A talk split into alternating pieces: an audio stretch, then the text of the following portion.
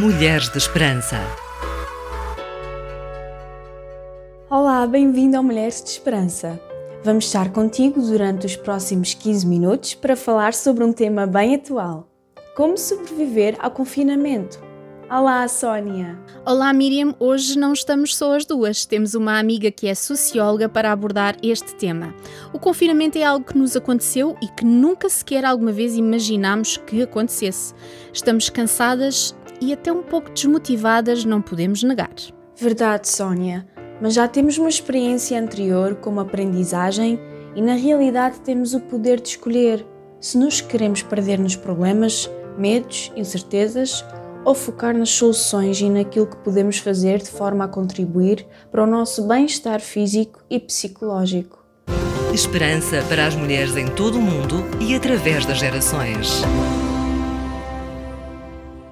O assunto de hoje está na ordem do dia: confinamento. Queremos fazer uma abordagem positiva e ajudar-te a fazer escolhas que ajudam o teu bem-estar. Por isso, convidamos para a nossa conversa a doutora Elsa Correia. A Elsa é casada e tem dois filhos. É licenciada em Sociologia e tem uma pós-graduação em Relação de Ajuda e Intervenção Terapêutica. Olá, Elsa, muito obrigada por estares connosco, por nos ajudares na abordagem deste tema. Olá, Sónia. Olá a todos os nossos ouvintes. Elsa, gostaria de começar por perguntar, tendo em conta que somos seres relacionais, de que forma é que uma condição como esta de estar confinado em casa nos pode afetar? Em outubro passado foi divulgado um estudo em que 49% das pessoas respondeu que se sente afetado pelo confinamento. Eh, as pessoas relataram aumento do stress, da ansiedade e sintomas de depressão. De facto, as rotinas de todos nós foram alteradas. E se há algumas pessoas que convivem bem com o facto de estarem em casa, com os afazeres domésticos, ver televisão, descansar. Outras pessoas há que, para encontrar o seu sentido cotidiano, o seu significado na vida, gostam mais de ter as suas rotinas de sair de casa, de ver outras pessoas, de ir ao seu local de trabalho, passear, viajar. E a perda destas rotinas pode deixar uma sensação de vazio e de incapacidade muito grande. Com a agravante, Sónia, de que, como a pandemia é, um, é global, não há um lugar para onde possamos viajar ou imaginar fugir disto tudo. Esta situação apanhou todo o mundo e isto dá-nos uma sensação de ter perdido o controle da nossa vida, uma sensação de insegurança, de incerteza que estão inerentes a isso e que causam muita ansiedade. De que forma é que manter rotinas nos pode ajudar numa situação como esta? As rotinas de facto podem ajudar-nos a manter o sentido de normalidade e de continuar a ser produtivos e frutíferos que todos nós precisamos de sentir para a nossa condição humana. Isto é quase uma frase feita, mas o ser humano é um ser de hábitos.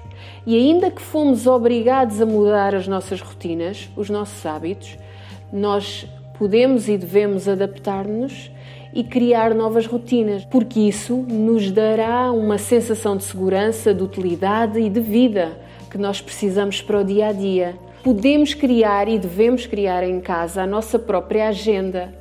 Por exemplo, de manhã, fazer a higiene, tirar um tempo para oração, para leitura, para reflexão. Depois, acompanhar os filhos na escola, online, trabalhar a partir de casa, se for o caso, ou organizar uma divisão da casa que está desarrumada, que está a precisar, depois fazer o almoço, voltar ao, ao teletrabalho, se for o caso.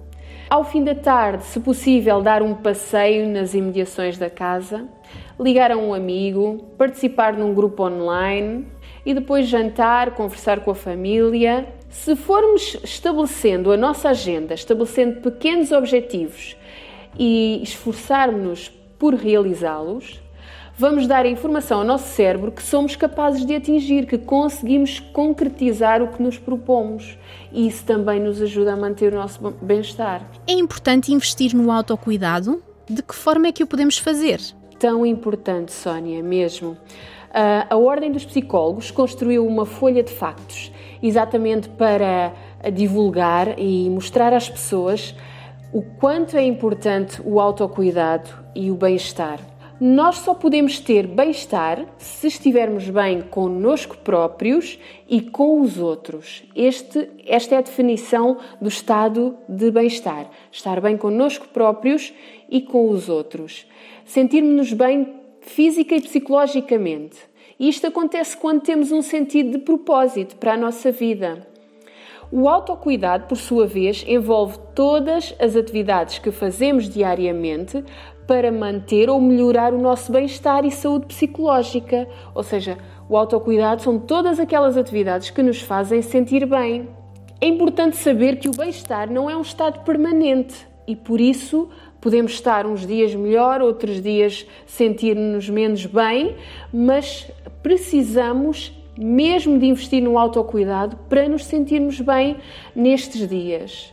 É importante saber que, ah, especialmente se passamos todo o tempo em casa a cuidar dos filhos, da casa ou em teletrabalho ou todas estas coisas, é muito importante investir num tempo para si próprio. E isto não é egoísmo, pelo contrário, é essencial para que a pessoa se sinta melhor consigo própria e assim esteja mais capaz e disponível para cuidar e ajudar os outros que estão à sua volta, especialmente agora que estamos mais tempo em família e mais tempo em casa.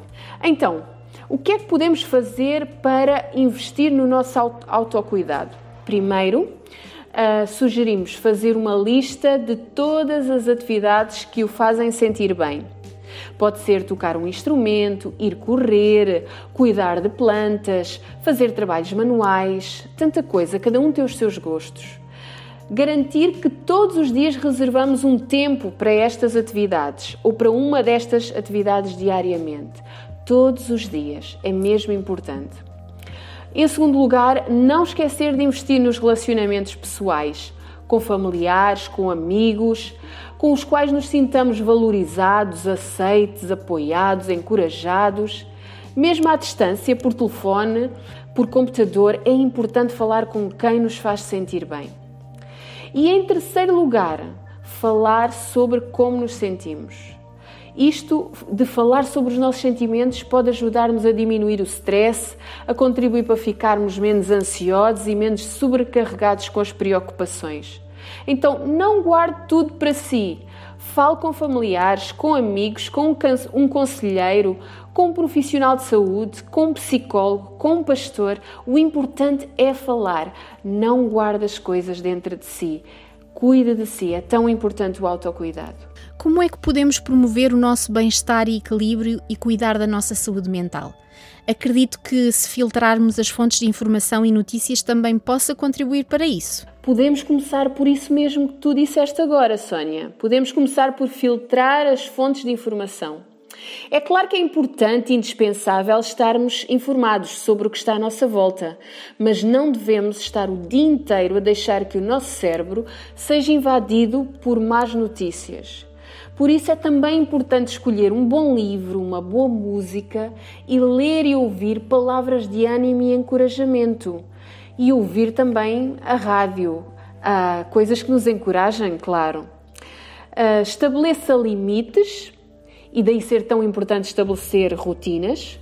Para quem agora tem acesso ao trabalho a partir do computador de casa, por exemplo, pode parecer tentador passar muitas horas em frente do, do PC, para ter tudo feito. Mas a verdade é que chega aquela hora e temos de terminar, porque o trabalho está sempre lá.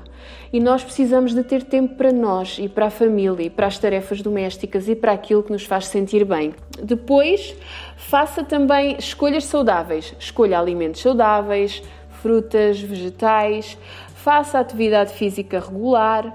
Mantenha bons hábitos de sono, isto é muito importante, manter o número de horas de sono adequadas, sem ecrãs, uh, junto da hora de dormir, para manter a qualidade do sono e sentirmos-nos descansados. Isto é muito importante para encarar o dia seguinte com força e mais energia. Peça ajuda. Se sentir que mesmo assim não consegue lidar com a ansiedade, com a inquietação, se sentir que é incapaz sozinho de funcionar, se isso as coisas que, que o preocupam estiverem a impedi-lo de prosseguir as suas atividades do dia a dia, peça ajuda, ajuda psicológica, fale com alguém, com um amigo, com um conselheiro, peça ajuda.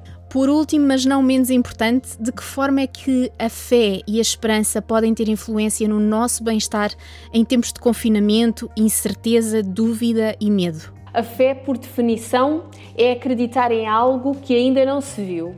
Então, acreditar que esta pandemia, da qual ainda não vimos o fim, vai terminar e vamos conseguir ultrapassá-la. E enquanto ela durar, não sabemos ainda quando vai ser declarado o fim, é natural que as coisas nos causem dúvidas, medo, incerteza, insegurança. Isso é humano. Especialmente uh, se alguém que nos ouve perdeu ou está na iminência de perder o emprego, se perdeu alguém próximo, se tem problemas de saúde, uh, se tem conflitos em casa. É tão importante ler a Bíblia nesta altura e alimentar a nossa fé. E perceber na Bíblia que os homens que que escreveram aquelas palavras e alguns deles superaram desafios tão grandes, mas mesmo assim eles tiveram as mesmas sensações de medo, de angústia, de aflição que às vezes nós temos. Então, a segurança, a necessidade de proteção, as certezas são necessárias a todos os seres humanos em todos os tempos já eram necessárias há milhares de anos quando a Bíblia foi escrita e são necessários da mesma forma hoje. E eu quero dizer ao nosso ouvinte, à nossa ouvinte, que se ainda não experimentaram ler a Bíblia, que o façam agora. Querida Elsa, muito obrigada pela tua intervenção e ajuda tão importante neste assunto que estamos a tentar que não seja tão difícil na nossa vida. Eu é que agradeço a oportunidade. E como diz a Bíblia, é tão bom trazer à memória aquilo que nos dá esperança. Orar, ouvir, aprender, crescer e dar. RTM Mulheres de Esperança.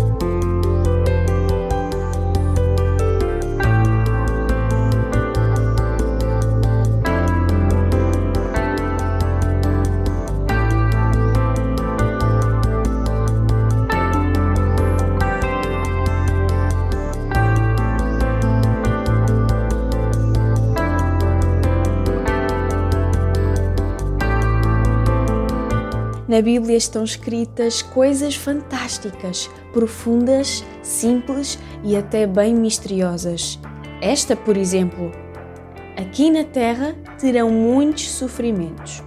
Então, Deus está a prometer-nos sofrimento, a desejar que tenhamos dificuldades, a dar-nos a garantia que nem sempre tudo na nossa vida é um mar de rosas?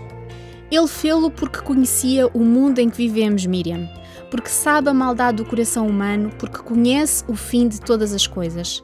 Contudo, Jesus não terminou a frase aí e acrescentou: Mas tenham coragem, porque eu venci o mundo. Agora vem a tal pergunta: como é que ele fez isso?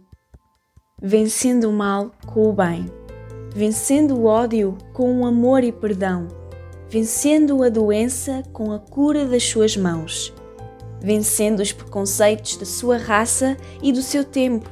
Destruiu com as suas palavras e os seus atos paradigmas cristalizados durante séculos.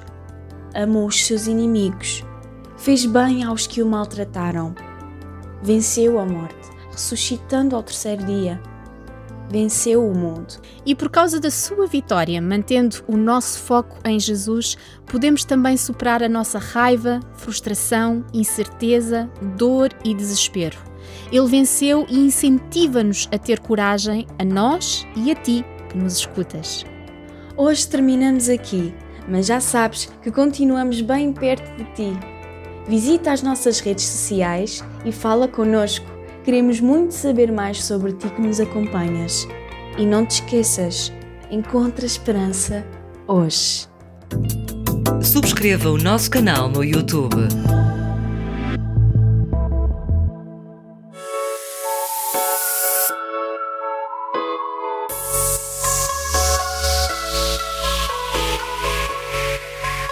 Mulheres de Esperança.